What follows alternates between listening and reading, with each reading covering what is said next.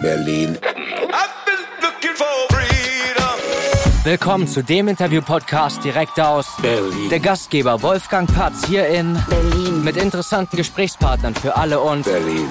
Die Hauptstadt der Welt. Moin Carsten. Moin Wolfgang. Hi. Ich habe schon gesehen, deine, dein Jackett ist etwas feucht geworden auf dem Weg hierher. Ja. Woran liegt? Nicht an Frau Holle. Nee, Frau Holle wäre ja dann Schnee oder ein paar Flocken aus dem Kissen geschüttelt. Nee, Ja. ähm, es regnet hier draußen gerade. Und äh, ich musste auch ein bisschen hier rumlaufen, um euer Studio zu finden. So genau hatte ich nicht vorher geguckt, wo es in diesem Gebäudekomplex ist. Du hast es gut umschrieben. Studio. Wenn ich mich jetzt hier so umgucke, könnte ich auch sagen, das ist so Abstellraum gerade. Ja. Aber Dankeschön für die Blumen, dass es noch Studio genannt wird.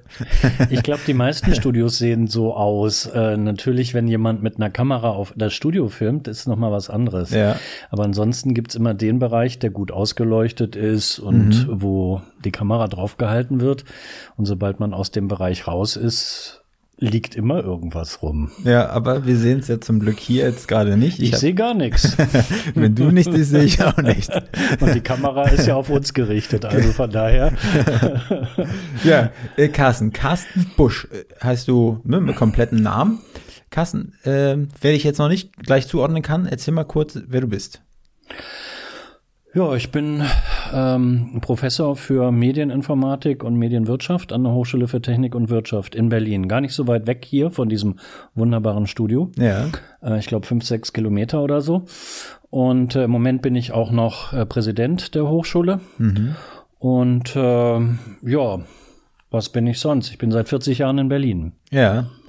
Und noch Präsident, wie lange ist das noch? Wie lange geht deine Periode? So eine Amtszeit ist bei uns an der Hochschule vier Jahre üblicherweise, also bis 1. April. Am 1. April übergebe ich dann an meine Nachfolgerin. Ja. Kein Scherz. Kein Scherz. Ja. Ich habe auch an einem 1. April übernommen. Ja. Aber äh, es wird dann, ja, man, vielleicht ein fröhlicher Tag für dich. Hoffentlich, du nimmst es sicherlich äh, mit Gelassenheit. Ich sag mal, ne? So eine, Ähm, ich bin großer Fan davon, immer schon gewesen, auch als Student. Ähm, als ich in den 80er Jahren nach Berlin gekommen bin, dass wir an deutschen Hochschulen so ein System haben, wo wir selber wählen dürfen, wer die Chefs sind und wer nicht und so weiter. Und ähm, das hat sich bei mir nicht dadurch geändert, dass ich selber mal eine Weile äh, Chef bin oder demnächst gewesen sein werde. Ich glaube, dass es richtig ist, dass man diesen Wechsel hat, dass man Demokratie hat Ja. Und dass dadurch auch Veränderung entstehen kann. Das ist in Ordnung.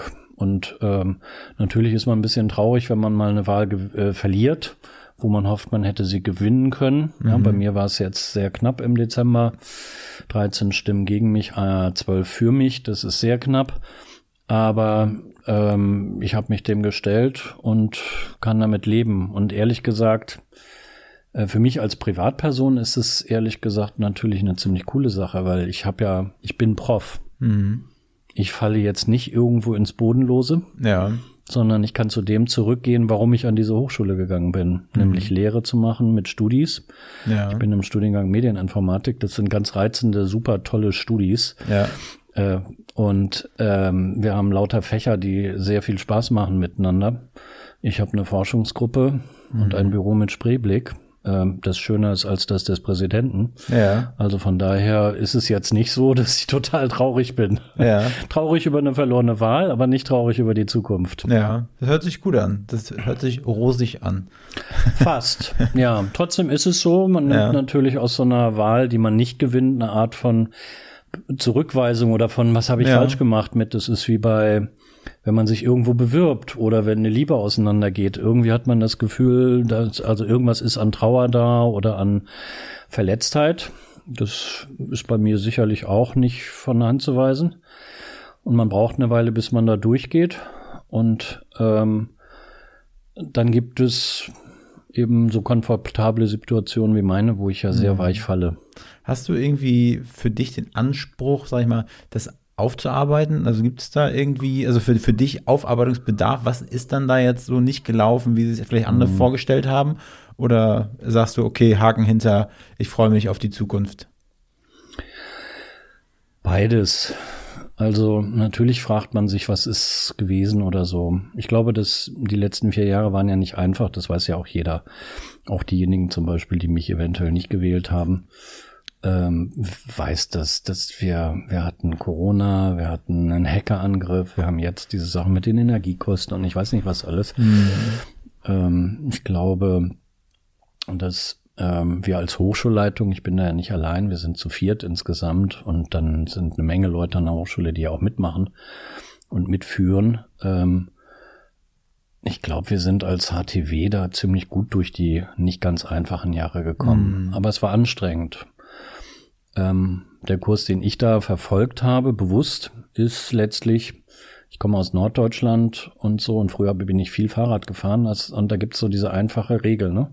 Ein Fahrrad, das zu langsam wird oder stehen bleibt, kippt um. Mhm. Also habe ich gesagt, Gerade wenn Sturm ist und schwierige Zeiten, sehen wir zu, dass wir unser Tempo halten, dass wir in Bewegung bleiben. Wir verändern den Kurs eventuell, wir müssen ja nicht mit dem Kopf durch die Wand und gegen irgendwelche Viren und Pandemien ankämpfen.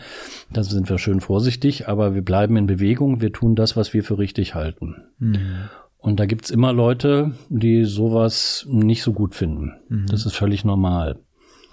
Und ähm, insofern glaube ich, dass äh, es sicherlich ein paar Punkte gibt, wo ich Fehler gemacht habe. Jeder macht Fehler. Ähm, da wir sehr interaktiv auch in der ganzen Corona-Zeit waren, sehr präsent. Ähm, wir sind ja, ich habe im März 2020 angefangen, Mails mit den Studis auszutauschen, gleich in der Pandemie, mhm. um Kontakt zu halten. Ja. Und das mit den Lehrenden auch. Wir haben auch viel mit digitalen Formaten äh, experimentiert und manches hat funktioniert, manches nicht so gut funktioniert und haben wir halt verändert. Aber diese Art von Experimentierfreudigkeit und sagen wir eher offensiven Umgehen mit äh, Themen, auch mit äh, Krisen, ist nicht jeder Mann und jeder Frau Sache. Manche mögen mhm. es lieber ein bisschen ruhiger, manche haben, sind beunruhigt, wenn zu viel Veränderung ja. ist oder fühlen sich durch eine Krise auch vielleicht nicht hinreichend beachtet oder möchten in der Krise mehr beachtet werden und so, und da mhm. macht man garantiert Fehler. Ich meine, ähm, viele wissen das nicht, aber wir sind, ich glaube, von der Größe her Nummer 10 in Deutschland, was die Fachhochschulen angeht. Heftig, äh, was die Qualität angeht, sind wir üblicherweise Top 3 oder Top 5. Mhm. Also wir sind ziemlich gut. Das sind, wenn man das in Zahlen ausdrückt, 300 Profs, 14.000 und ein paar zerquetschte Studis, insgesamt sowas wie 1.000 Beschäftigte, mhm. nochmal 1.000 frei, also sowas wie 15.000, 16.000 Leute. Und das ist ein, ist kein Tanker wie die großen Exzellenzunis. Ja. Aber ist schon eine Kleinstadt. Klar, auf jeden also, Fall. Ne, so ja. Eine Kleinstadt durch schon in Normalzeiten zu führen und zu bewegen, ist eine Sache, wo man automatisch auch mal jemanden auf die Füße tritt oder eben Fehler macht. Klar. Und wenn dann noch schwierige Zeiten sind, sind die Möglichkeiten, irgendwas falsch zu machen oder dass irgendwer sich nicht hinreichend beachtet fühlt, umso größer. Das ist ganz normal. Wie, wie ist denn das jetzt gerade, wenn man jetzt durch die, durch das, über das Gelände der HTW schreitet, durch die mhm. ganzen Gebäude und so, äh, ist da mittlerweile schon wieder so richtig Leben in den, in den Fluren eingekehrt? Also so ein bisschen back to normal oder ist das noch sehr, sehr ausgedünnt? Also, ich komme ja gerade von der Hochschule und wir haben aber die erste Januarwoche. Mhm. Und die meisten sind jetzt gerade nicht äh, ja. total begierig und hungern ihre Weihnachtsgänse bei uns in den Hörsälen ab. Ah, ja, okay. Ähm, das muss man ganz ehrlich sagen. Aber ansonsten, wir haben im Sommer schon weitestgehend, also im letzten Sommer vor einem halben Jahr, haben wir weitestgehend Präsenz gemacht. Mhm. Und äh, diesen Winter haben wir komplett durchgezogen präsent. Mhm. Und da gibt's auch keinen Grund davon abzuweichen. Wir checken nach wie vor, wie bei uns die Ansteckungszahlen sind. Äh, da gibt's immer eine Dunkelziffer, aber wir sehen trotzdem, wenn irgendwo eine Häufung ist oder irgendwas passiert. Mhm. Und da ist nix, was irgendwie beunruhigend wäre im Moment. Und das Thema Energie ist ja auch teilweise in der Öffentlichkeit diskutiert worden, wie bei allen Institutionen und, und auch Unternehmen. Aber wir haben als Hochschule schon vor Jahren angefangen, Energie sehr sparsam zu verwenden mhm. und ein sehr professionelles äh, Umweltmanagement aufgebaut. Mhm. Und das ist für uns überhaupt kein Problem. Wir haben jetzt, ich glaube, die Vorgabe vom Senat ist irgendwas wie zehn Prozent und wir haben mehr als das Doppelte an Einsparungen. ohne dass jemand allzu groß frieren muss. Mhm. Ähm, wir haben auch keine Gebäude stilllegen müssen oder sonst was, sondern ganz normal nur ein bisschen, bisschen mehr, noch mehr gespart. Ja. Und damit kommen wir ganz gut durch. Was uns auch hilft, ist, dass wir, das ist so eine dieser etwas paradoxen Sachen, die wir gemacht haben. Ähm, wir haben die zwei Jahre Corona-Zeit, in der Zeit, wo tatsächlich viele Leute nicht da waren, genutzt und haben einfach jedes Dach der Hochschule, das wir irgendwie dafür nehmen konnten, mit Photovoltaik ausgestattet. Mhm. Wir produzieren pro Jahr Hunderttausende von Kilowattstunden selbst inzwischen. Mhm. Das hilft einem in so einer Zeit natürlich. Und wir haben das gemacht, bevor irgendein Krieg in der Ukraine war oder sonstiges, sondern einfach, ja. weil wir das für richtig halten. Eine Hochschule, die Technik in ja. ihrem Namen hat und wirtschaftlich und Wirtschaft. Ne? Wir können mhm. wirtschaftlich denken, sollten das auch tun. Mhm. Und wir haben auch die, das Know-how, um Technik zu machen. Natürlich braun habe ich nicht selber mit dem Schraubenschlüssel ja. die Photovoltaik-Elemente aufs Dach gemacht. Aber wir wissen, wie es geht. Wir wissen, dass das Sinn gibt. Und natürlich machen wir sowas dann. Und dann kommt man in so einer Zeit auch anders durch. Der Job als Präsidenten so einer äh, großen Hochschule oder Fachhochschule hast du gesagt, ähm, was beinhaltet dieser Job? Also es hört sich ja schön an, ne? auch auf Visitenkarte, Präsident, HTW. Mhm. Aber was bedeutet das am Ende des Tages? Was ist, was sind so, was fällt in deinem, ähm, ja, in deinem Aufgabenspektrum? Und wenn du jetzt mhm. zum Beispiel sagst, Photovoltaik, war das, okay, habt ihr jetzt gedacht, okay, wir haben jetzt irgendwie in Anführungsstrichen mehr Zeit als sonst? So war es ja wahrscheinlich auch nicht, weil dieser äh, Dinge, die man auf dem Schirm haben muss, war eigentlich noch viel mehr mit der ganzen Technik, mhm. alles geht online. Aber ich sag mal, von wem kommen solche Ideen? und wer, wer setzt das dann nachher um? Hm. Also, ich fange mal mit dem ja. letzten Teil an und dann arbeite ich mich sozusagen nach vorne mhm. durch. Ähm, solche Sachen, die mit den Gebäuden zu tun haben, das ist Aufgabe des Präsidenten tatsächlich und des Kanzlers. Wir sind diejenigen, die, wenn man so will, die Hausherren sind. Mhm. Ähm, gleichzeitig ist es so, dass wir äh, ja eine Reihe von Studiengängen haben, die auch mit ähm, so, zum Beispiel mit regenerativen Energien zu tun haben. Also wir mhm. haben schon Know-how in der Hochschule auch. Wir haben natürlich auch Studis, die äh, Student for äh, Future gemacht haben oder machen und so weiter. Insofern haben wir da einen sehr lebendigen Diskurs, aber die Entscheidungen treffen dann üblicherweise die Mitglieder der Hochschulleitung, also Präsident, Kanzler oder äh, die Vizepräsidenten. Meistens machen wir es dann zusammen. Und da war der Punkt, der sehr früh auch in 2020 äh, kam, als der erste große Lockdown war. Und ich glaube, entstanden ist es unter anderem, weil da waren die Frage, wir haben eigentlich irgendwelche Handwerker auf dem Gelände gehabt und die Frage, müssen wir die jetzt rauslassen oder rein? Und wenn wir die nicht reinlassen, gehen die dann pleite und so. Und dann haben wir gesagt, na gut, auch schon 2020. Das sind ja wenig Leute. Den Rest hatten wir gerade abgeräumt, da war keiner da. Dann konnten wir die Leute, wenn sie selber aufgepasst haben, durchaus ihre Arbeit machen lassen. Das heißt, die konkreten Arbeiten, wo irgendjemand mal einen Bohrer in die Hand nimmt und normalerweise den Hörbet, den, den, den Hörsaal nebenan dann ein bisschen stört, ja.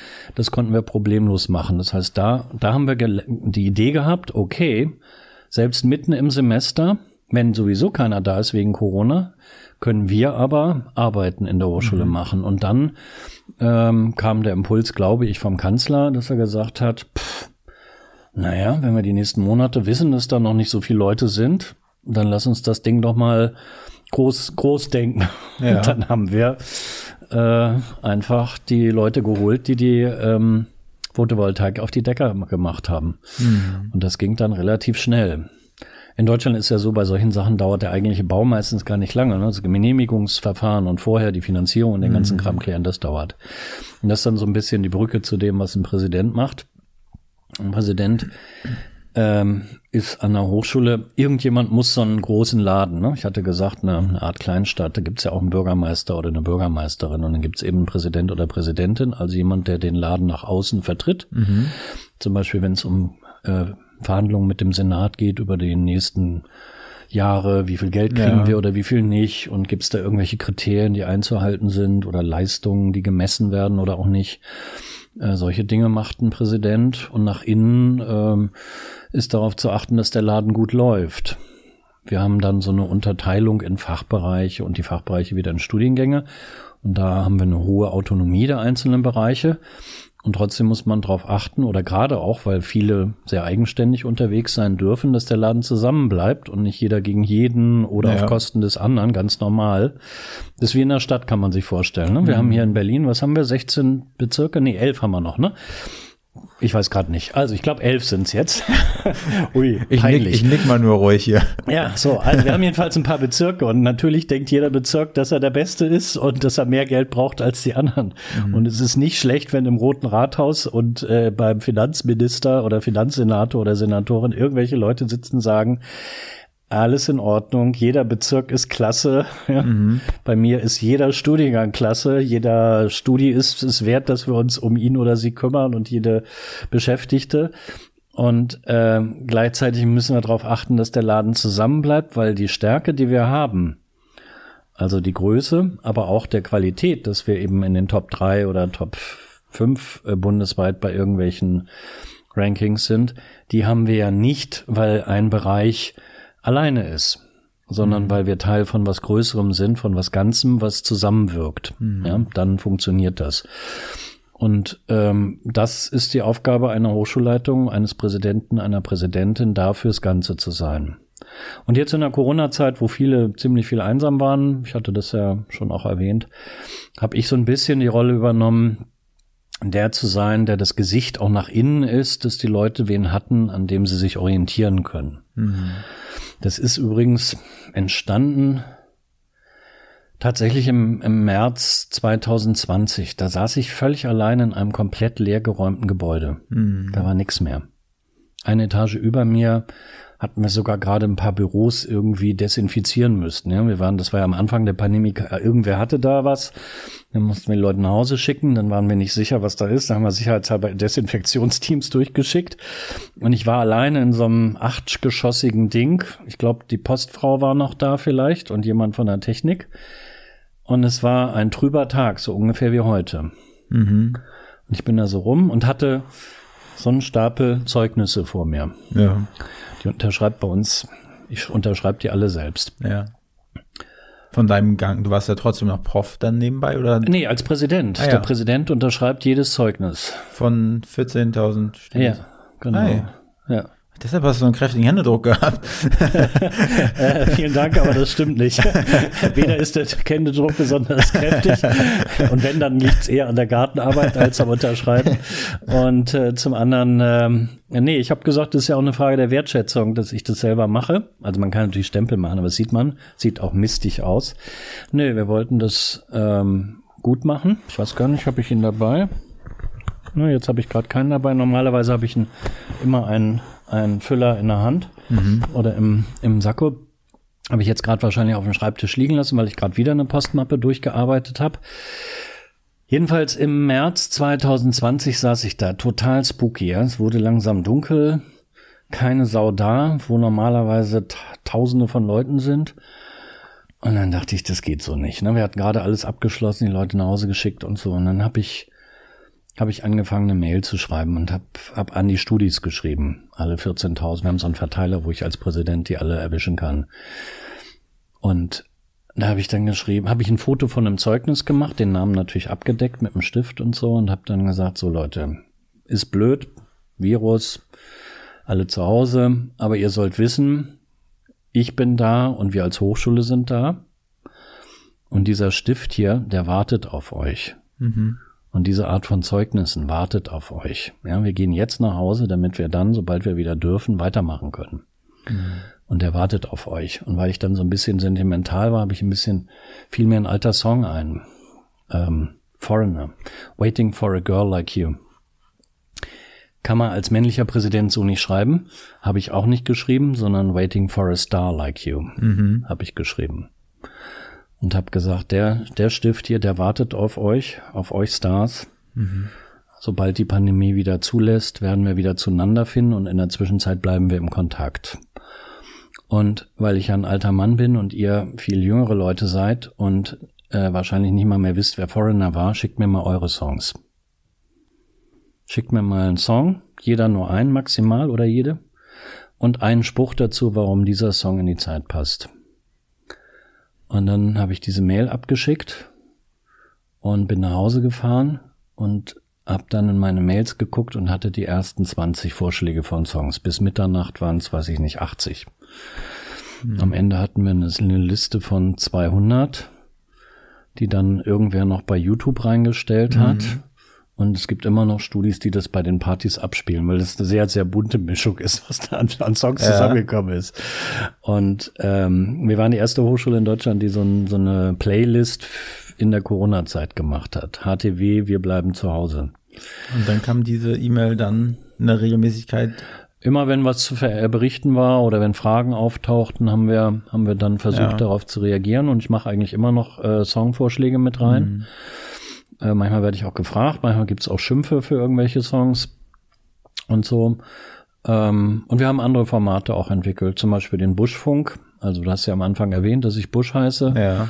Und ähm, Toll. Wir haben, wir haben da so ein, so ein Instagram-Ding draus gemacht. Eigentlich ist es sehr einfach. Die Studis kriegen eine Mail, dass sie oder irgendwie eine Nachricht, dass sie wieder Fragen stellen dürfen, bis dann und dann einreichen. Dann verdichten wir das ein bisschen und dann kriege ich üblicherweise, na, wie viel kriege ich? So acht bis zehn Fragen mhm. und dann pro Frage 30 Sekunden. Äh, irgendwer hält eine Kamera drauf, dann wird's ein bisschen geschnibbelt und dann äh, geht damit. das raus damit. Ja. Und dadurch haben wir so eine ähm, Art von ähm, Austausch. Das ist jetzt nicht super Hype, ja. Ich habe jetzt kein TikTok-Tanzding draus gemacht. Äh, ich tanze zwar gern, aber ich glaube nicht, dass das jemand sehen will, außer meiner Frau. Und äh, ähm, aber es gibt die Möglichkeit, und ich bin ja nun mal jemand, der aus dem Medienbereich kommt, es gibt die Möglichkeit, miteinander in Kontakt zu bleiben, auch wenn man mhm. auch über Distanz, das ist ja eigentlich die Aufgabe von Medien. Ja dass wir auch über Distanz miteinander in Kontakt sein. Wir können mhm. Inhalte austauschen, Lehre, aber wir können auch Emotionen und Informationen miteinander austauschen. Mhm. Und gerade in der Zeit ähm, die, wie die letzten Jahre, wo man physisch Distanz halten musste, war das wichtig, dass die Hochschule ein Gesicht hat und dass es die Möglichkeit gibt, äh, sich zu melden. Ich krieg regelmäßig, natürlich vor allem, wenn ich solche Mailings mache oder wenn wir den Buschfunk irgendwie wieder ausstrahlen, äh, kriege ich direkte Hinweise von Studis und auch von Beschäftigten, was an der Hochschule verbessert werden kann oder warum dies oder irgendeine Frage, warum dies oder jenes nicht ist. Natürlich kann ich mich nicht um alles selber kümmern, aber ich kann dafür sorgen, dass die Leute, die wissen, worum es geht, sich dann mhm. drum kümmern und dadurch hat man dann ähm, eigentlich einen relativ guten äh, man ist nah aneinander dran, obwohl der Laden groß ist, obwohl mhm. man weit weg ist, hat man eigentlich, ist man doch miteinander ganz gut im Austausch. Und von daher, äh, das ist zum Beispiel etwas, was sehr viel Spaß macht, auch als Präsident. Ja, hört ja. sich aber nach einer total emotionalen Reise auch an, die letzten Jahre, vor allem zu Beginn der äh, ja. Pandemie. So wenn, ich habe mich versucht, da jetzt mal so reinzuversetzen in so einem riesen Gebäude und du bist ja der Einzige, der noch die Fahne hochhält, jetzt mal, ne? Ja. So schön gesagt. Und dann, wenn dann das erste Feedback von den Studis äh, kam, das war bestimmt auch ein sehr emotionaler Moment für dich dann. Ja, Zumal nicht alles nur schön ist, ne? Man wird auch beschimpft. Das ist nun mal, das bringt ja E-Mail mit sich und so. Ja. Und der Posten als Präsident. Hm? und der Posten als Präsident. Natürlich. Das ist, ähm, steht irgendwie in der Ernennungsurkunde der, der Wissenschaftssenatorin nicht drin. Aber wahrscheinlich auf der Rückseite im Kleingedruckten habe ich überlesen. Man ist natürlich ähm, der Sündenbock für alle, die irgendeinen Sündenbock ja. gerade brauchen. Das gehört dazu. Aber das wusste ich vorher. Das ist nicht, nicht das Ding.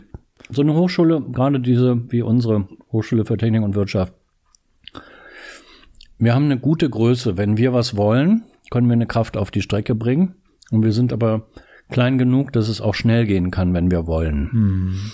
Und mh, mm, das macht total Spaß, das zu be, ähm, da, da Dinge in Bewegung zu bringen. Oder ähm, einer der wichtigsten Sachen äh, für Hochschulleitung und Präsident oder Präsidentin ist ja gar nicht unbedingt immer alles selber machen. Kann man ja gar nicht. Vieles können andere Leute auch besser. Der Trick ist ja, dass ich an vielen Stellen einfach nur einen Rahmen biete oder Freiraum oder Leuten, die was bewegen wollen, den Rücken frei halten. Mhm. Und dann äh, zu sehen, dass Dinge entstehen, das ist schon eine, eine coole Sache. Ja? Also wenn ich dann oben auf so einem Dach stehe, dann ist da Photovoltaik. Oder wenn wir einen Studiengang neu gegründet haben und vorher zwei Jahre lang diskutiert haben und dann ist irgendwann der Moment, mhm. dann stehe ich vor 40 jungen Leuten und die können was studieren, was sie vorher nicht studieren Ja. konnten. Das ist ein, sehr- das ist tatsächlich emotional und das ist toll. Und das mache ich ja nicht selber, aber ich sorge dafür oder helfe dabei, dass die, die das inhaltlich können und wollen, dass die das dürfen. Oder bei großen Projekten, die man macht.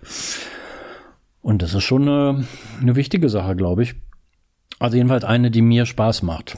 Ja, ich habe Spaß an Forschung, ich habe Spaß an Lehre, aber ich habe auch immer Spaß an Management gehabt. Verwaltung ist für mich nichts, was mich schreckt. Gute Verwaltung sorgt dafür, dass Dinge laufen. Ja. Und das ist sehr gut. Ja. Wie, wie ist denn das mit der, also du hast ja selbst gesagt, du bist dann derjenige, der äh, mit dem Senat dann irgendwie, ne, vielleicht äh, verhandelt, wie viel, wie viel Kohle im nächsten Jahr oder ich weiß nicht, wie das festgesetzt wird, immer von Jahr zu Jahr. Äh, wie, wie, wie, wie läuft dann so eine Verhandlung jetzt mal ab? Also wie wirtschaftlich muss denn so eine, so eine, so eine Fachhochschule sein? Also ich sag mal, du kriegst einen Batzen Geld auf den Tisch und dann sagst du, hast du hier mal ein bisschen, da mal ein bisschen. Genau. Das klingt jetzt eher nach dem Fürstensystem, was du beschreibst.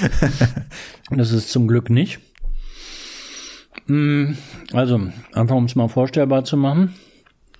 Wir haben so ein Etat im Jahr von circa 100 Millionen. Was für äh, circa 16.000 Leute jetzt auch nicht riesig viel ist. Ähm, die Berliner Hochschulen für angewandte Wissenschaften, früher Wiss äh, Fachhochschulen, ähm, und das wird jedes Jahr geguckt. Wir sind in der Grundqualität üblicherweise allesamt, meine Hochschule natürlich ein bisschen mehr als die anderen, gehören wir wirklich zu den Spitzengruppen in Deutschland. Müssen uns nirgendwo mit verstecken, was die Leistung angeht. Bei der Finanzierung kann man sehen, dass wir, wie vieles in Berlin, nicht so super ausgestattet sind. Wir sind auch nicht so, dass wir den ganzen Tag nur heulen müssten. Ähm, aber ähm, es gibt andere Hochschulen äh, in etwas äh, besser ausgestatteten Bundesländern. Ähm, ich sag mal jetzt nichts, was mit B anfängt oder mit NRW oder so abgekürzt wird oder Hamburg oder so. Da sind vielleicht andere so möglich als in Berlin. Ähm, ähm, aber wir sind gut ausgestattet. Wir können damit das schaffen, was wir wollen. Die Verträge, die es da gibt mit allen Hochschulen des Landes, werden üblicherweise so vier, für vier für bis fünf Jahre ausgehandelt, damit man so einen Rahmen hat und eine, eine Perspektive. Und dann gibt es bestimmte Kriterien, die auch äh, reinfließen, zum Beispiel, ob wir auch genügend Frauen äh, auf Professorenstellen berufen oder ob wir genügend Studis aufnehmen für das Geld, das wir kriegen oder auch ob wir äh, genügend Studis äh, bis zum Abschluss bringen. Ja, da gibt es so verschiedene Kriterien. Auch in der Forschung werden wir gemessen, ob wir publizieren, ob wir Geld reinholen, sogenannte Drittmittel. Und wenn man da einigermaßen gut dasteht, dann kriegt man auch ein bisschen mehr und wenn man nicht ganz so gut dasteht, dann ein bisschen weniger Geld. Das ist so das System. Ähm, wie immer in Deutschland ähm, könnte man das etwas weniger bürokratisch gestalten und ein bisschen, bisschen einfacher und klarer. Aber es ist jetzt kein so schlechtes System, weil es letztlich sagt, okay, wir haben ein Grundauskommen und dann gibt es bestimmte Leistungen oder Kriterien, an denen wir uns auch messen lassen müssen. Und dann kann man im Detail immer, ne, wie bei Schulnoten auch, kann man immer sagen, na, das ist blöd. Aber eigentlich ist es ja nicht schlecht, dass ich ein Feedback kriege, ob ich meinen Job richtig mache oder nicht. Vor allem, wenn ich 100 Millionen Steuergelder habe. Ne? Das ist ja nicht irgendein Geld, Ja. das wir von irgendwem geerbt haben und jetzt verprassen dürfen, sondern das sind hart erarbeitete Steuergelder. Und wir haben eine Verantwortung. Und Die Verantwortung heißt, dafür zu sorgen, dass junge Menschen ihren Abschluss kriegen und damit gute Jobs machen können, was eine Stadt wie Berlin braucht. Und wir haben die Aufgabe, Forschung zu machen an der Hochschule für angewandte Wissenschaft, Forschung, die nah an den Leuten dran ist. Wir mögen auch Grundlagenforschung, ist nicht die Frage. Aber unser Job an der Hochschule für Technik und Wirtschaft ist gerade auch angewandte Sachen zu machen, die in den Unternehmen oder Institutionen, mit denen wir kooperieren, vielleicht auch direkt oder jedenfalls in kurzen Zeiträumen einsetzbar sind, so dass da irgendwas besser läuft in der Produktion oder bei den Startups und so. Und es ist ähm, richtig, erstens, dass wir dafür staatliches Geld kriegen, aber auch richtig, dass wir nachweisen, dass wir den Job richtig machen, dass wir den gut machen. Und das wird zwischen den Hochschulleitungen und der jeweiligen Senatorin ähm, ausgehandelt. Eine Finanzsenator oder Finanzsenatorin spricht üblicherweise auch ein Wörtchen mit, weil der muss ja darauf achten, dass die Schatulle nicht zu schnell leer ist Ja. für die Stadt als Ganzes. So ungefähr läuft das ab. Wie läuft sowas ab? Wird dich dann so auf ein Stückchen Kaffee und Kuchen getroffen und dann, ne, je nachdem, ob du mir sympathisch bist, ein paar mehr Kröten rübergeschoben oder läuft das im offiziellen Rahmen ab? Mhm. Es läuft zum Glück im offiziellen Rahmen ab. Tatsächlich ist es so, wenn bei uns die Senatoren oder Staatssekretärin zu Besuch kommen, achte ich schon drauf, dass es mindestens Gummibärchen ähm, gibt. Gummibärchen gibt, wenn ich weiß, dass die sowas mögen. Oder Okay, Kekse. ja, kann man, kann man drauf ein. Natürlich, ja. Aber mh, darum geht's ja nicht. Ja. Das ist ja nur, dass man miteinander vernünftig und höflich umgeht. Hm, Vielen Dank übrigens für die Gummibärchen. Sehr gerne. Ähm, Ich habe ja gut recherchiert. ja. Eigentlich wollte ich Kekse bestellen, aber Mhm. Na, einen Teil hast du offensichtlich nicht mitgekriegt. Den sollten wir mal kurz einblenden. Weil es ist eigentlich in meiner Hochschule bekannt, mh, dass ich äh, Cola-süchtig bin. ja. Ui. Es ist so Cola-süchtig, dass üblich, ähm, also mh, eine Kollegin von mir hat mal in meinem Studiengang im ersten Semester eine Programmieraufgabe gegeben an die Studis und die hieß Bush sucht den Cola-Automaten. das haben die Studis mit großer Begeisterung pro- programmiert, das Spiel, so ein kleines Computerspiel. Ja. ähm, und ähm, äh, tatsächlich äh, trinke ich relativ viel Cola. Ähm, nicht sehr gesund, aber besser, ich trinke überhaupt irgendwas, weil ich habe gemerkt, wenn ich nicht äh, irgendwas wie Cola oder irgendwas anderes trinke mit Geschmack, dann trinke ich nicht genug so den Tag über, wenn man dann Ja. ähm, und insofern habe ich für mich die Entscheidung, naja, besser ich trinke viel, wenn auch ein bisschen zu viel Zucker drin ist oder so, als ich trinke zu wenig. Ähm, solche Abwägungen muss man immer mal für sich selber auch treffen. Zurück zu den Sachen mit, mit äh, Senatorinnen oder Staatssekretärinnen, wie man da verhandelt. Ähm, letztlich ist der Rahmen für alle Hochschulen, wir sind ja insgesamt äh, elf oder zwölf staatliche Hochschulen in Berlin, die alle, ähm, so wie wir auch, ähm, Geld vom Staat kriegen und, und aus Steuergeldern. Und ähm, da ist es so, dass zwar jede Hochschule auch ihren eigenen Spielraum hat und ihr eigenes Profil. Äh, Eine freie Universität hat ein anderes Fächerprofil als äh, die Hochschule für Musik Hans Eisler. Ne? Das ist ja völlig klar, dass die ein etwas Ja. anderes Profil haben und auch eine, eine andere Aufgabenstellung. Und trotzdem versucht man natürlich gemeinsame Kriterien zu haben, an denen wir uns messen lassen und so das hinzukriegen, dass jeder sich entwickeln kann und äh, nicht zu viel Ungleichheit passiert. Das ist ein bisschen wie wenn man, wenn man Kids hat. Ja, bei meiner Mutter, ähm, die hat, also ich habe zwei Schwestern, ne? ein Junge, zwei Mädels.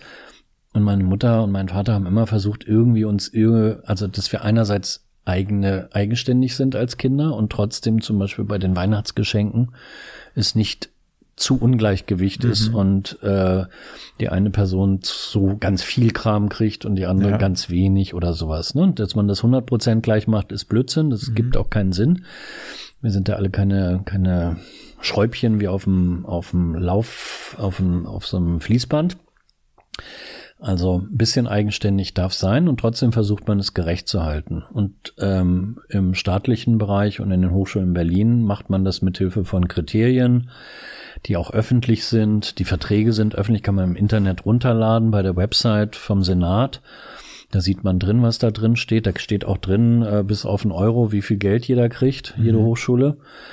Und Transparenz ist ja immer ein wichtiges Element, äh, sowohl für Demokratie als auch für Gerechtigkeit, ja? weil dann findet eben nicht das, was du so ein bisschen angedeutet Ja. hast, man mauschelt im Hinterzimmer irgendwas, Ja. sondern äh, die Sachen sind transparent, sie werden nachgeprüft, sie werden im Parlament, im Berliner Abgeordnetenhaus äh, besprochen, vor laufender Kamera und werden dort äh, beschlossen und so aufgeschrieben, dass man sie nachlesen kann.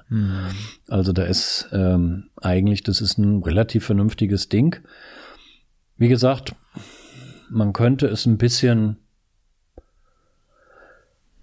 schlanker machen, äh, noch ein bisschen durchschaubarer. Wir neigen, glaube ich, gerade auch in Berlin manchmal dazu, ähm, Dinge ein bisschen zu kompliziert zu machen.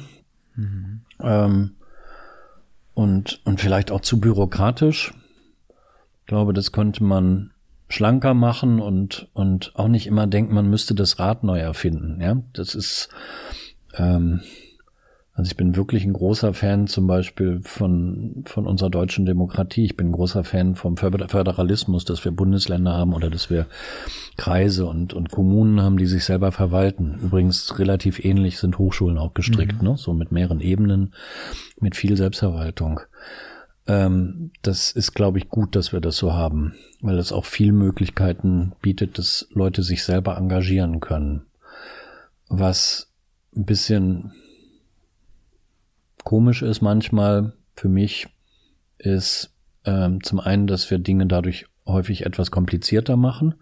Und was ich wirklich äh, skurril finde, ist die, die Lust daran, das Rad neu zu erfinden. Mhm. Ich meine, das Rad gibt es ja seit, weiß ich nicht, 10.000 Jahren, keine Ahnung. Läuft rund. Ne? So. Und trotzdem gibt es immer wieder Leute, die denken, Jetzt müsste das Rad aber nochmal neu erfunden werden. Ne? Ja. Und aus irgendeinem Grund sind alle Räder, die funktionieren, mhm. relativ rund, ja. haben eine Achse, eine Narbe und ein paar Speichen. Mhm. Ja. Die Leute, die schlecht sind beim Neukonstruieren eines Rades, schaffen es dann noch da irgendwo Ecken reinzumachen oder das irgendwie so, dass es nicht rund läuft, ja. Aber die hätten ja nur mal irgendwo gucken müssen. Mhm.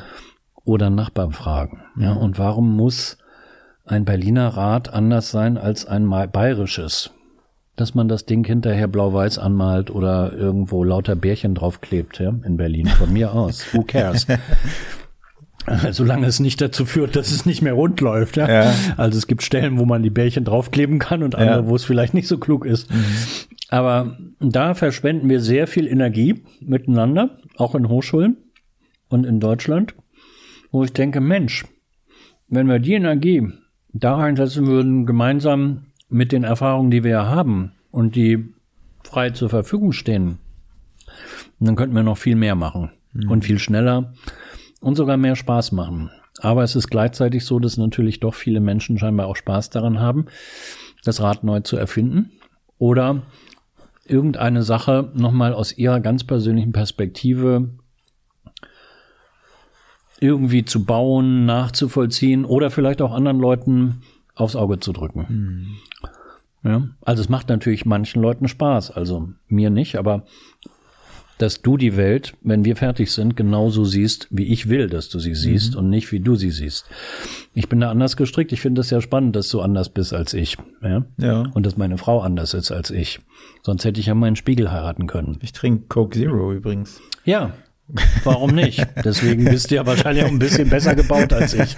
Ist ja in Ordnung. Kannst du, kannst Und du beide, beide fördern wir die Arbeitsplätze in Atlanta. ja, Atlanta, ja? Mhm, da ist der Hauptsitz. Okay, aber wir haben ein paar Abfüllereien hier wahrscheinlich, ne? Ja, klar.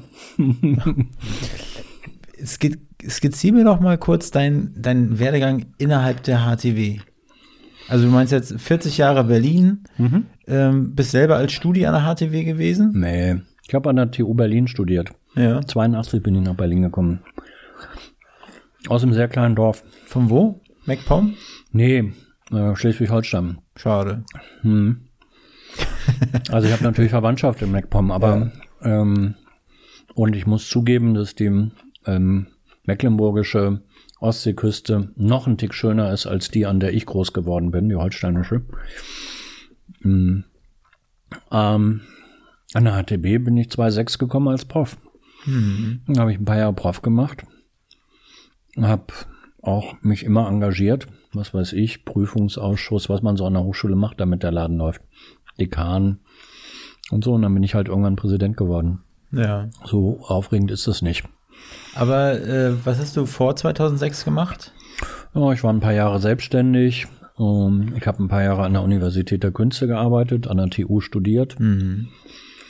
Bin ein bisschen im Ausland gewesen, aber eigentlich, also nicht lange, eigentlich immer seit 82 in Berlin. Mhm. Und dann hat es sich aber hat's äh, so in den Fingern gejuckt. Ich meine, hast du ja irgendwie schon angedeutet, dass du dich ja auch irgendwie immer eingesetzt hast für etwas mhm. höhere Posten, wo man äh, mehr Verantwortung hat. Aber war das schon immer so dein Ziel, immer so der, der oberste Kopf von, von so einem großen Laden zu sein? Nicht unbedingt, nö.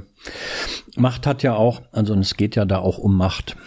Ähm, Macht hat auch ihre Nachteile. Ne? Man verliert manchmal die Bodenhaftung Man kann nach dem Zeug süchtig werden, man kommt eventuell auf die Idee, dass man über andere Leute zu entscheiden hätte, obwohl es besser ist, man tut es nicht.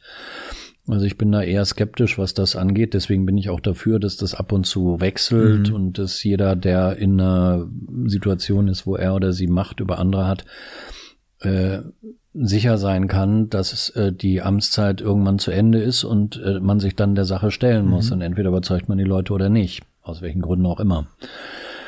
Also ich glaube, dass das eine vernünftige Idee ist. Und ähm, äh, ähm, gleichzeitig ist es so bei mir, mh, mm, ich mag, möchte halt schon gestalten. Also ich merke, dass es mir Spaß macht oder weiß seit Jahren schon auch aus der Schülerzeit, dass es mir Spaß macht, Dinge zu verändern um mich herum. Mhm. Ähm, das können auch Sachen sein, die man später nicht mehr gut findet. Also ich nenne mal ein Beispiel. Ich war auch irgendwann in meiner Schule da in Schleswig-Holstein Schülersprecher und damals äh, war es eine wichtige Sache, dass wir für ein Raucherzimmer gekämpft haben. Ja, das würde ich heute nicht mehr machen. Mhm. Egal, ob ich nun gerade eine Phase habe, wo ich rauche oder nicht. Gibt's die bei dir? Äh, gibt's ja. Ich habe erst spät angefangen zu rauchen. Ich habe damals als Schülersprecher habe ich für Raucherzimmer äh, mich eingesetzt. Wir haben auch eins durchgesetzt damals. Ähm, und da war ich strikter Nichtraucher in der Zeit. Ein Raucherzimmer in der Schule. Ja, das, das war, krass. das war damals wichtig, dass was eingerichtet wurde. Ähm, und äh, haben wir auch geschafft. Ja, heutzutage geht das natürlich alles nicht mehr, ist ja auch richtig so. Ähm, worauf ich hinaus will, ist, ähm, dass es, glaube ich, egal wo man ist, die Möglichkeit gibt, Dinge zu verbessern, sich für andere einzusetzen oder sich auch für die Verbesserung der eigenen Möglichkeiten einzusetzen. Und ähm, selbst wenn man dazu keinen Bock hat, haben viele Leute natürlich Lust dafür, sich für ihre Kinder einzusetzen, dass mhm. es denen besser geht. Das ist ja eines der wichtigsten Motive. Oder andere Leute, die man lieb hat und den, für die man irgendwie Verantwortung fühlt.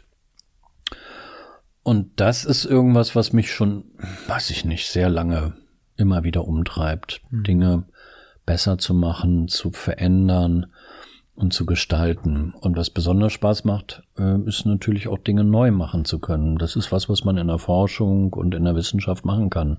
Ja. Ja, man kann äh, in Forschungsprojekten Dinge neu machen, neue Techniken ausprobieren. Äh, man kann ähm, äh, neue Sichtweisen auf die Welt haben oder ähm, so. Und, und, und was man auch machen kann, ist eben gerade in der Wissenschaft der Austausch mit anderen darüber.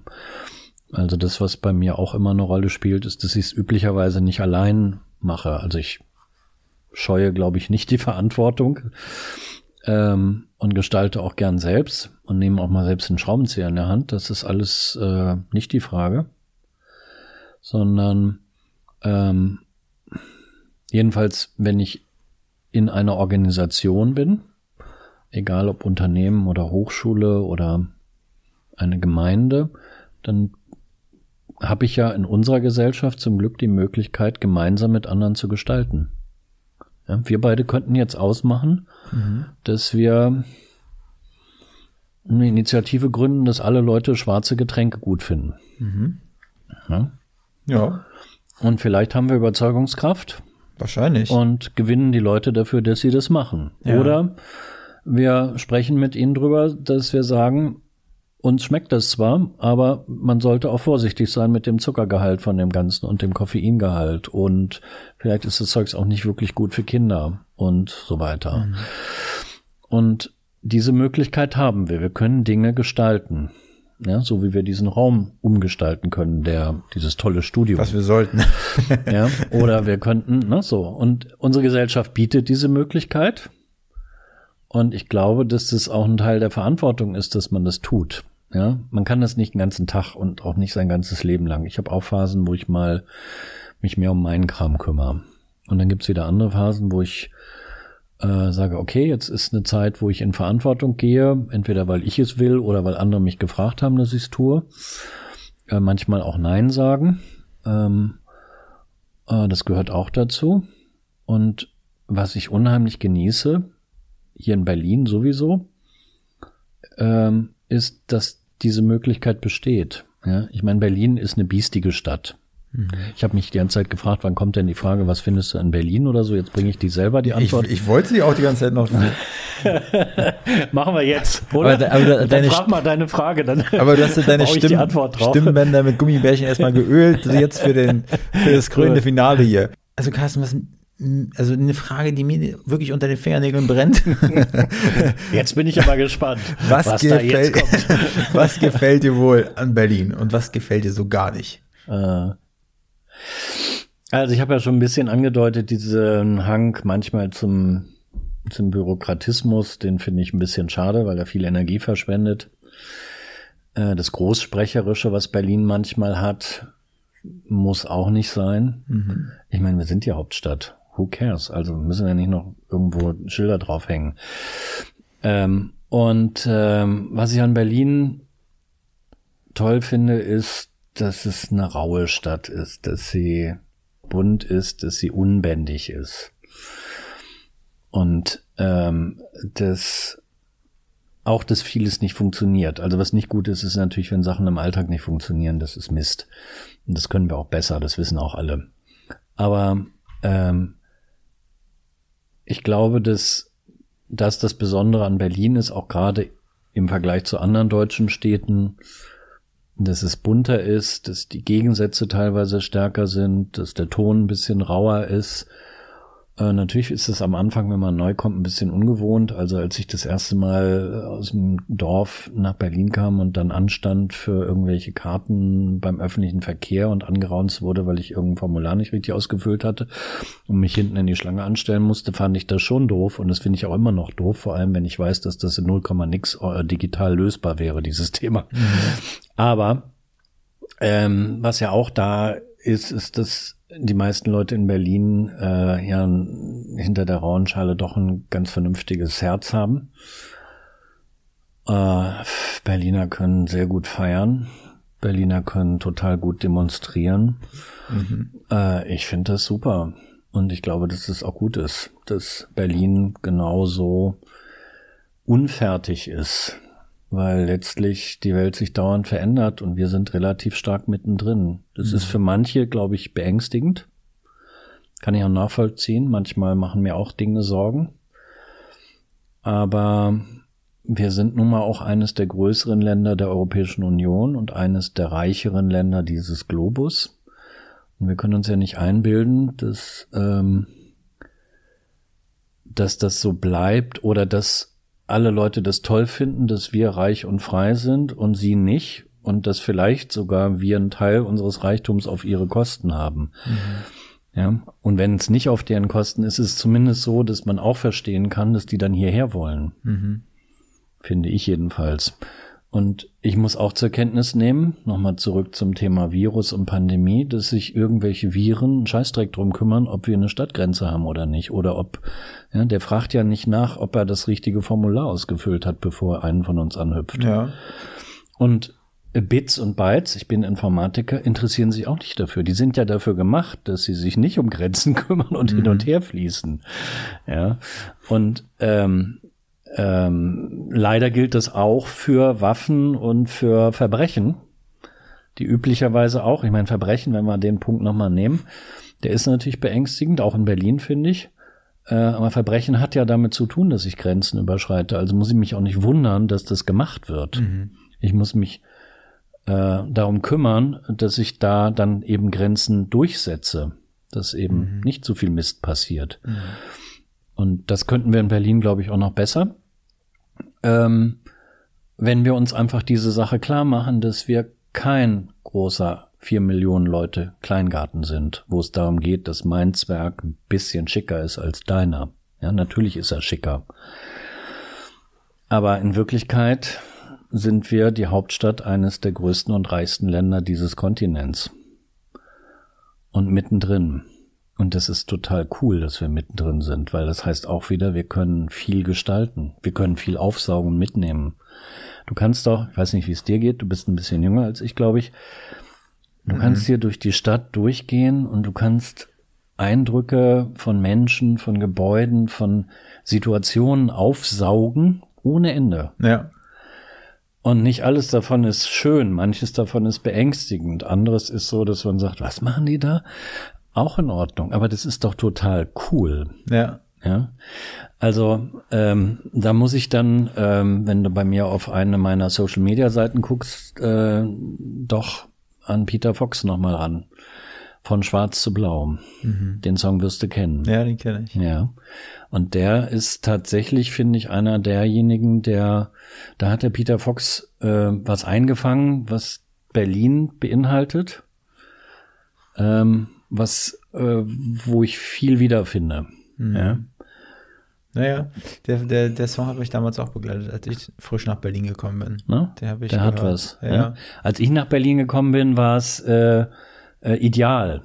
Ja, mhm. und die haben die andere Berlin-Hymne, Berlin, Berlin, weiß nicht mehr, wie die hieß.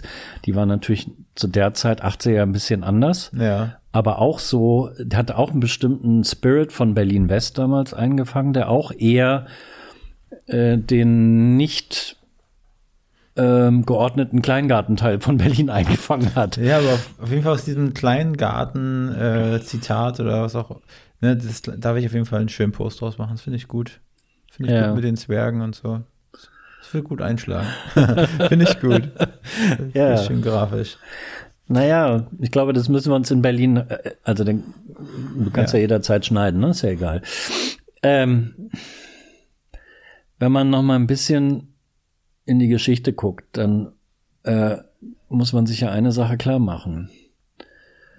Ähm, wenn wir also eines der größten Länder in Europa sind und eines der reichsten, dann würde die Hauptstadt dieses Landes eigentlich ungefähr so groß sein wie, sagen wir mal, London, Paris.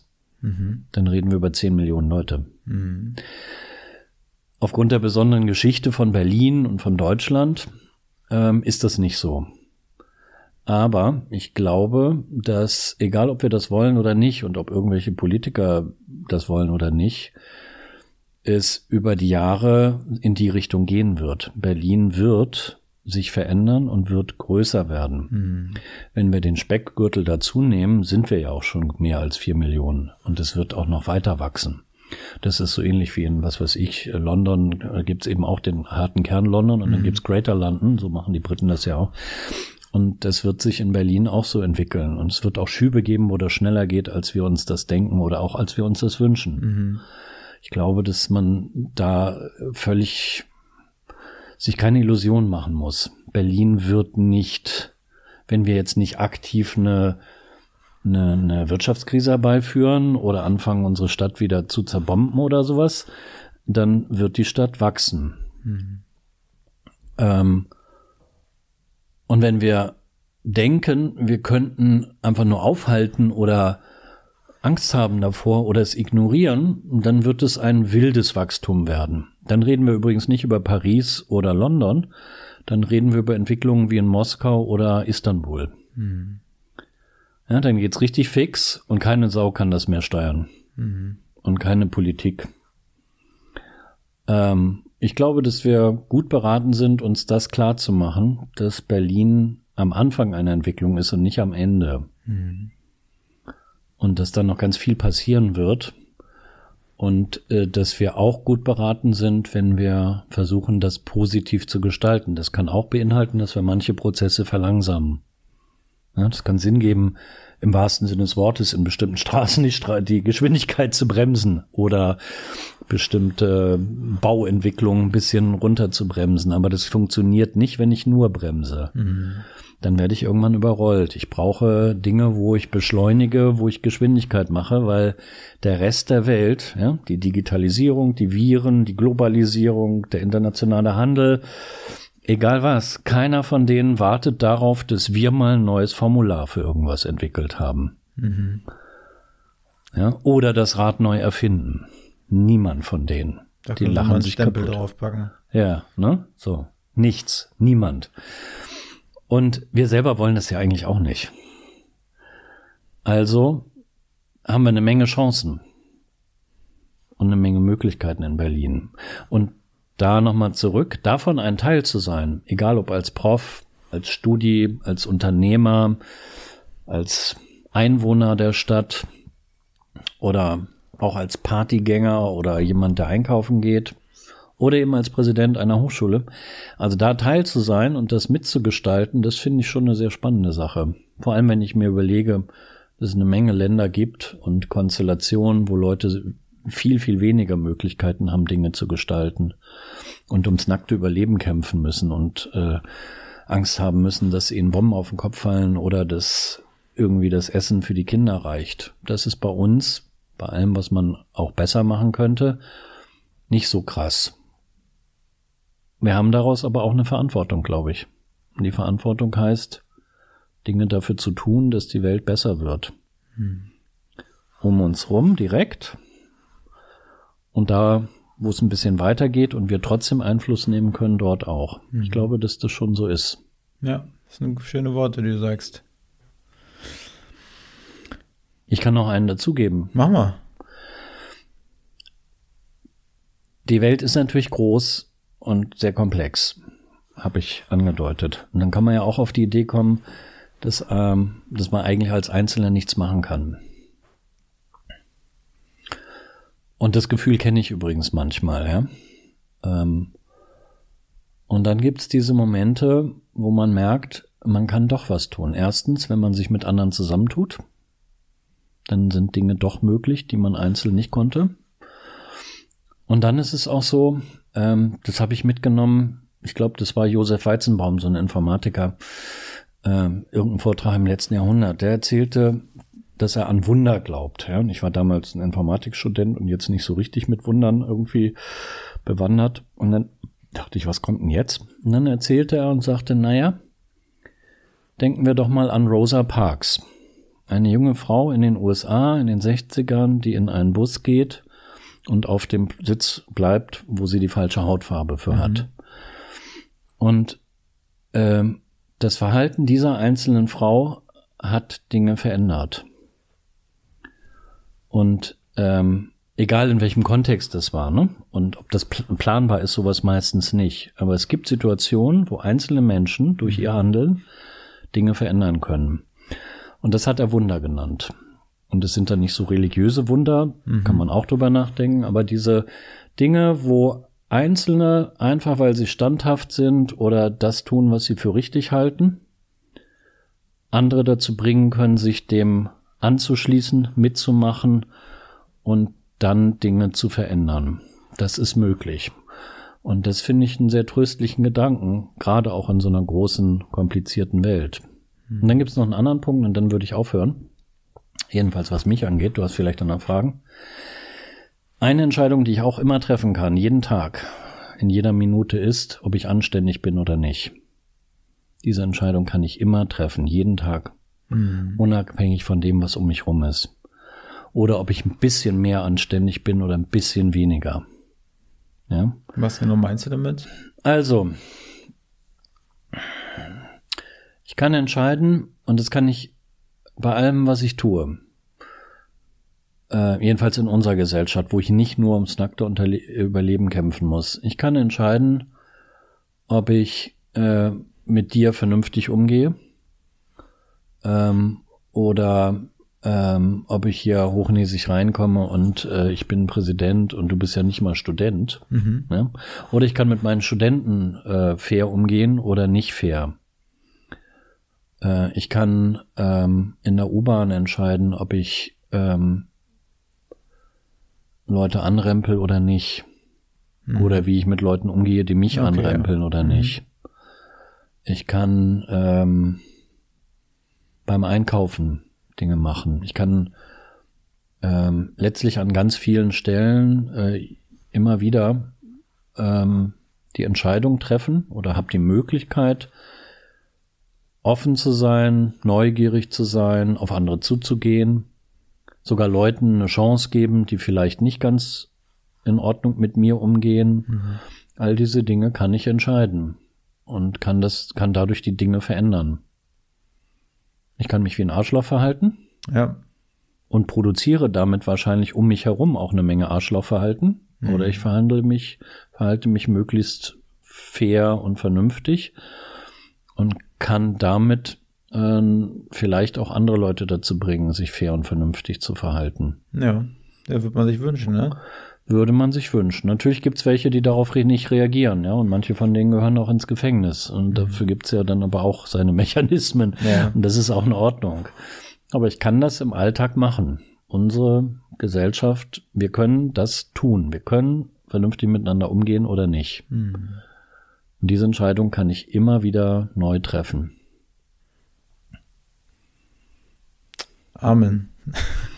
Ja, vielleicht. Keine Ahnung. Ja, also ich sag mal, hört sich wirklich total richtig an, was du sagst. Und äh, vor allen Dingen, aber ich habe auch das Gefühl, in so einer Stadt wie Berlin, ne, in so einem kleinen Gartenverein, äh, da geht, da werden die Benimmregeln oft einfach über Bord geworfen. Das ist, ne, das ist alles, es ist alles schnell, es ist alles rau, es ist alles dreckig und ja, die auch ne, das kleine Höflichkeit. Ich sehe, wenn ich hier zur Arbeit gehe oder in mein Büro komme, dann sitzt da immer jemand, ne, der sitzt, glaube ich, schon ein Jahr hier auf dieser Brücke an der S-Bahnhof Storkower Straße, sitzt da und hat ein Schild geschrieben, das hat er, glaube ich, schon seit zwei, ist bestimmt schon zwei Jahre alt, das Schild. Da steht drauf, erklärt er seine Situation und sitzt da und, und wartet darauf, dass ihn einer was, was Gutes tut. So, ne? Und wie oft bin ich schon daran vorbeigelaufen, denke mir, okay, ich habe heute schon zwei, zwei Leuten irgendwie 50 Cent in die Hand gedrückt oder so. Ihm gebe ich jetzt nichts, weil ne, ich habe heute schon sozusagen Mhm. mein Teil getan.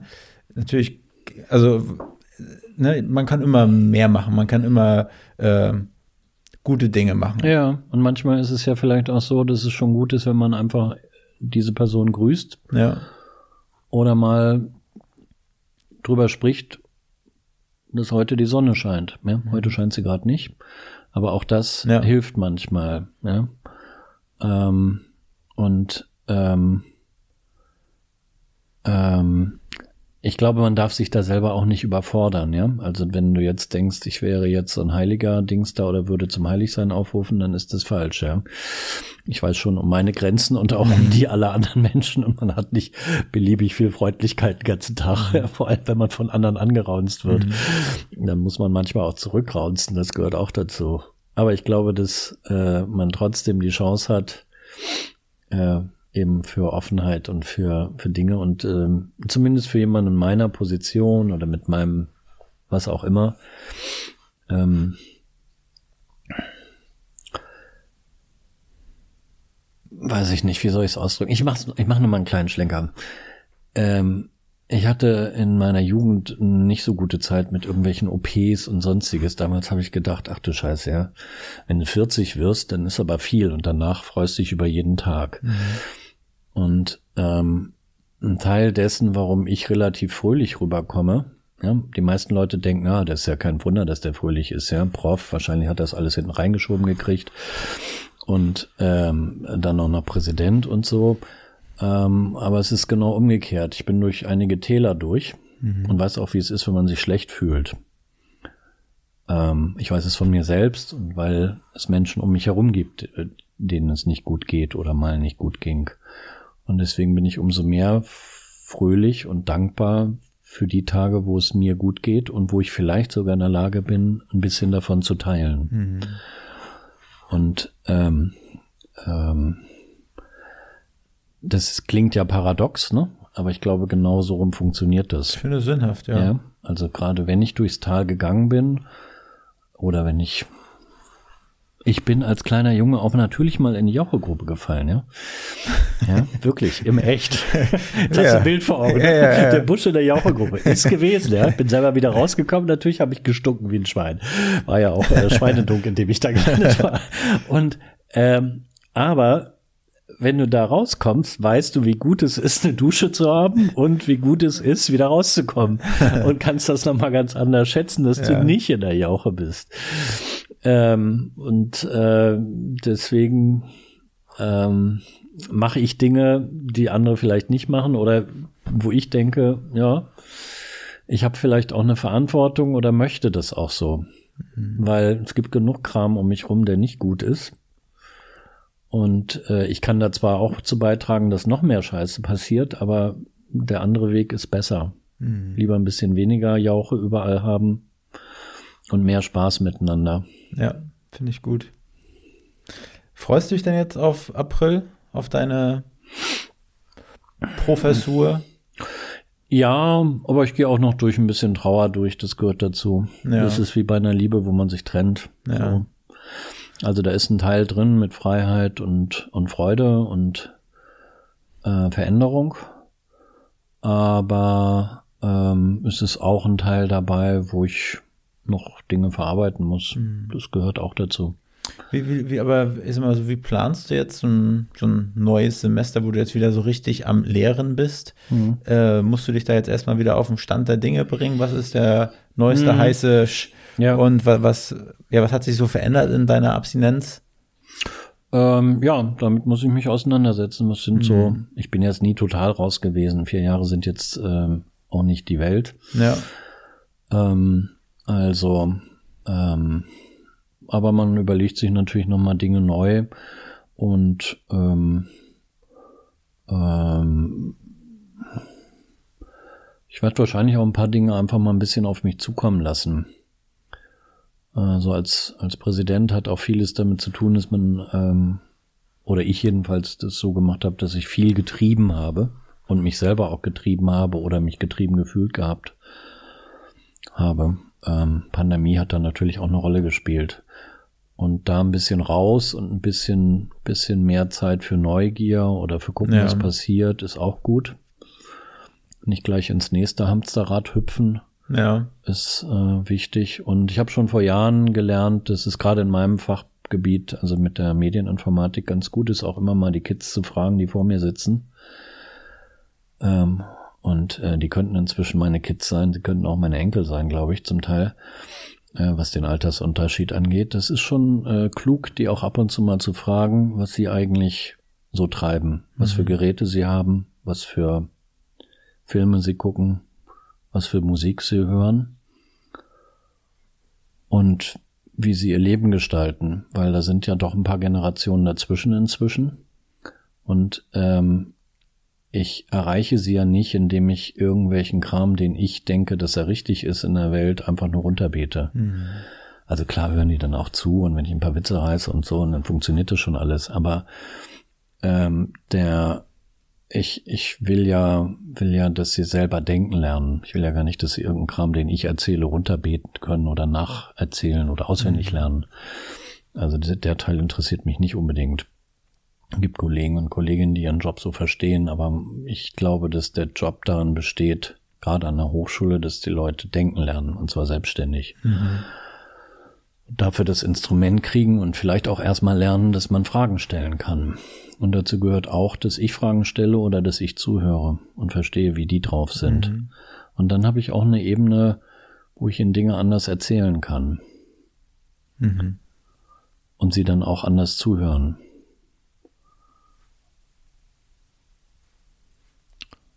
Und darauf freue ich mich. Das wird Spaß machen. Eine kurze Frage zwischendurch. Und zwar meine Freundin, die studiert da aktuell noch, macht da gerade ihr Master in Wirtschaftsinformatik. Und die hat jetzt irgendwie so ein, ich habe selbst nie richtig ne, studiert. Und ich, äh, sie hat ein ein, ein Wahlkurs oder so, den sie belegen kann. Und das ist äh, als Wirtschaftsinformatiker, ich glaube, eine Woche lang in der Stadt freies Malen oder Zeichnen oder sowas. Wie, wie, wie, wie passt sowas? Also ich habe die Frage an sie nicht gestellt, aber die hat sich gedacht, Mensch, ich frage das einfach mal. Wenn wir, ich beantworte die Frage Ja. gerne, solange das nicht heißt, dass du mir jetzt jede Frage stellst, die du deiner Freundin Nein, nein. nicht traust, dich zu Nein, stellen. nein, ja? nein, nein. Weil die Dinge macht ihr untereinander Ja, ja, aus. okay. Aber ähm, was äh, das angeht, mein Gott, wir haben ähm, in allen Studiengängen quer durch die gesamte Hochschule immer ein paar Stündchen, das sind nicht viele. Ja, das ist was weiß ich, ein, keine Ahnung, was sind das, zwei oder vier Stunden von ähm, 120, also das ist nicht viel. Ähm, wo die Leute was machen, was nicht nur dem Fach zugehört, damit sie was anderes machen dürfen. Und da gibt's dann so sehr freie Formate, wie das, was du nennst. Da gibt's auch andere Sachen, die eher dann, sag mal so, auf halber Strecke sind, ähm, wo man noch irgendwas mit Informatik zu tun hat, aber eben nicht Wirtschaftsinformatik, sondern ein bisschen andere Kontexte. Ähm, und äh, Sprachen gehört auch dazu, dass wir Ja. die relativ stark ähm, Ja. fördern in dem Bereich. Ähm, das ist deswegen, weil wir schon an unserer Hochschule ähm, denken, dass es gut ist, wenn die Leute in ihrem Fach viel lernen, mhm. aber auch lernen, dass das Fach nicht alles ist. Mhm. Kein Fach dieser Welt ist alles, mhm. sondern es ist immer nur ein Ausschnitt aus der Welt. Und wenn ich das ein oder zweimal im Studium lerne, dann ist das gut für mich. Ja. Und wenn es Spaß macht, schadet es auch nicht. Mhm. Ja? Also, warum soll sie das nicht tun dürfen? Ja. ja. Aber wahrscheinlich, wie du auch meintest, äh, äh, deine Präsidentschaft, ne, das war, hast du ja auch gerade gesagt, ne, es war äh, quasi ein Teil jetzt. Ne, jetzt beginnt was Neues. Ich habe heute Morgen auch, wie gesagt, einen Podcast gehabt. Da ging es auch darum, neu anfangen, ne, mal mhm. was anderes machen. Ne, und er hat das total positiv begriffen und einfach so als Chance gesehen, wie du auch meintest, ne, sich ein bisschen mhm. zurückzunehmen, ne, äh, auch mal zuzuhören, auch ganz andere Dinge auszuprobieren. Mhm. Vielleicht ist es auch genau das Richtige, so wie es jetzt ist. Das kann gut sein. Äh, mir ist vor kurzem eingefallen, dass ich eigentlich, ähm, ich glaube, so ungefähr seit ich 18, 19 bin, ich so alle zwei Jahre, in jungen Jahren war es so alle zwei Jahre, eine irgendwie geartete Veränderung hatte. Äh, in späteren Jahren war es eher so drei bis vier Jahre. Und tatsächlich ist jetzt gerade wieder so ein Vierjahresding. Mhm. Und äh, nicht immer äh, spüre ich das von mir aus, sondern manchmal muss ich drauf gestoßen werden durch die Umstände, mhm. dass Zeit für eine Veränderung ist. Vielleicht ist es so eine. Äh, häufig bin ich es aber auch selber, der die Veränderung sucht. Mhm. Ja, ich bin immer so ein Typ, obwohl mein Lebenslauf sich relativ glatt liest und immer in verschiedenen, äh, gar nicht so viele Stationen. Ähm, aber inner und immer in Berlin seit 40 Jahren, aber innerhalb dessen habe ich mich häufig immer wieder neu erfunden oder Dinge anders gemacht. Mhm. Und ähm, das steht jetzt offensichtlich an, ja. Und dabei wünsche ich dir alles Gute. Ja. Ähm, ja, ich bin Dank. gespannt. Wir, wir, können ja, wir können ja in Kontakt bleiben. Ich würde mich freuen, dich auf deiner Reise da ein bisschen zu begleiten, was jetzt so in der nächsten Zeit ansteht. Ja. Ähm, ich freue mich auf jeden Fall noch darauf, den Podcast zu veröffentlichen. In der Zeit, wo du noch aktueller Präsident bist. Mhm. Das liest sich ja auch ganz gut runter.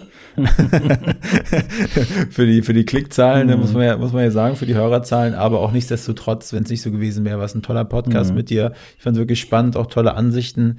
Äh, die können auch auf, äh, auffordernd sein, um ne, vielleicht mal das eine oder andere besser zu machen, auch wenn du keine weiße Weste hast und nicht jeden Tag ne, das, das Beste rausholst. Sondern, ist eine blaue Weste heute, ja. Aber ich habe auch eine schwarze. Je nach Anlass. Aber eine letzte Frage äh, muss mir noch zugestehen, und zwar, ähm, ich glaube, die, die, die kennst du ja auch schon. Ähm, und zwar, wen du gerne als äh, nächsten Gast bei mir im Podcast hören wollen würdest. Ich erinnere mich, dass ich bei einem Empfang mal die Chefin der BSR kennengelernt habe. Mhm. Und wir hatten eigentlich verabredet, dass wir uns mal zusammensetzen sollten. Das ist jetzt aber auch schon wieder anderthalb Jahre her. Ja. Die fand ich spannend. Okay. Chefin von der BSR. Ja. Das kann sind die, die dafür sorgen, dass die Stadt sauber ist. Kann ich ja mal lieb grüßen. Äh, keine Ahnung, ob die sich an mich erinnert. Ja. Ich erinnere mich tatsächlich an sie und an das Gespräch. Irgendwo im Roten Rathaus war's. Mhm. Ähm, die ist, glaube ich, eine spannende Persönlichkeit. Ja. Ähm, Gibt's was, was ich, äh, was ich Sie fragen soll? Eine Frage, die ich, die ich von Herrn Busch weiterleiten kann. Was daran Spaß macht, eine Stadt wie Berlin sauber zu halten? Das ist eine gute Frage. Das ist jetzt natürlich eine sehr naheliegende. Ja. Aber ich glaube sogar, dass sie dazu Ideen hat mhm. und dass es einen Teil gibt, warum sie daran Spaß hat. Carsten, vielen Dank für deine Zeit. Äh, hoffentlich ist es jetzt ein bisschen trockener draußen. Ja, und wenn nicht, ich bin ja nicht aus Zucker. Geht's wieder zurück? Aber fast, ich möchte nicht reingucken nach, nach dem exzessiven äh, Cola-Konsum hier. Heute habe ich noch nicht so viel. Na, jetzt geht's ins Homeoffice. Ja? Ja, ja. Diese ich Woche ist, ähm, obwohl, nee, ich bin heute ja in der Hochschule gewesen, morgen bin ich wieder ja. da. Ähm, ich habe ähm, immer darauf geachtet, die, letzten Jahre, dass ich selber ungefähr den Rhythmus einhalte, ähm, den ich auch von der Hochschule möchte oder den wir wegen des äh, Virus brauchten. Das heißt, wenn alle zu Hause bleiben mussten wegen äh, mhm. Virus, dann bin ich auch zu Hause geblieben. Außer wenn es nötig war, deswegen, ne, irgendwer muss Ja. dann bestimmte Unterschriften leisten oder sonst was, dann muss ich das natürlich tun.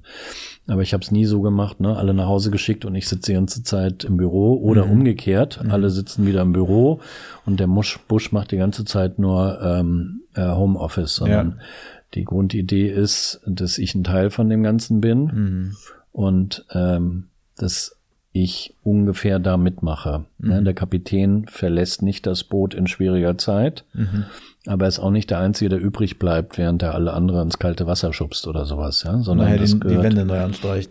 Genau, ne? so, sondern Ja. das, das muss, muss in der Balance sein.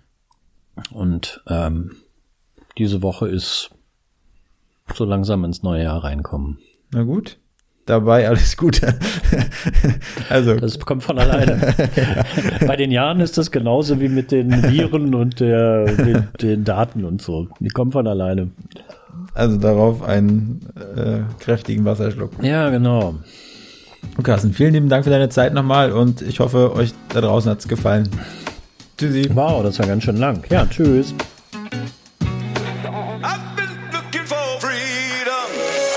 Diese Folge wurde produziert von Next Gen Media, deiner Full-Service-Marketing-Agentur aus Die Hauptstadt der Welt.